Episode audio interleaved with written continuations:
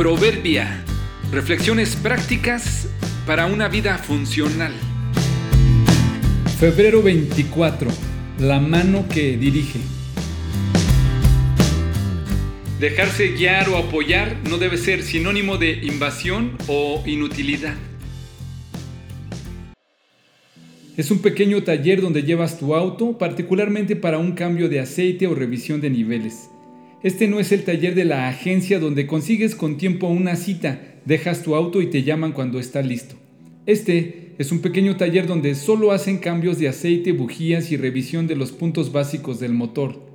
Debido a que está en una transitada avenida y el espacio es reducido para la revisión, debes conducir el auto unos cuantos metros en reversa. El dueño del taller te guía audiblemente y te avisa si debes avanzar o mover un poco el volante. Cuando alguien pierde la noción del espacio, entonces él se acerca a la ventanilla del conductor, mete la mano y gira el volante de a poco según se necesita. Te sigue diciendo que avances en reversa hasta donde sea necesario.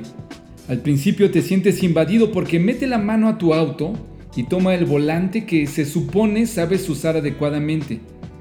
Luego de sentirte invadido, te sientes un poco inútil, pensando que el hombre no te siente capaz de entrar adecuadamente. Solo dos pequeños movimientos a la izquierda, uno a la derecha, te pide que te detengas, te dice que avances un metro más. Listo, ahí detente.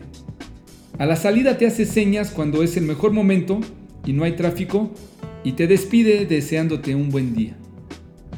Muchas veces nos sentimos así en el transcurso de la vida. A veces quizá invadidos cuando alguien más te muestra algo que puedes mejorar o un mal comportamiento. ¿Quién le dio permiso de meter la mano en mi vida? ¿Quién te dijo que podía señalarme? ¿Y qué tal cuando debes admitir que no puedes o no sabes y alguien más toma el control?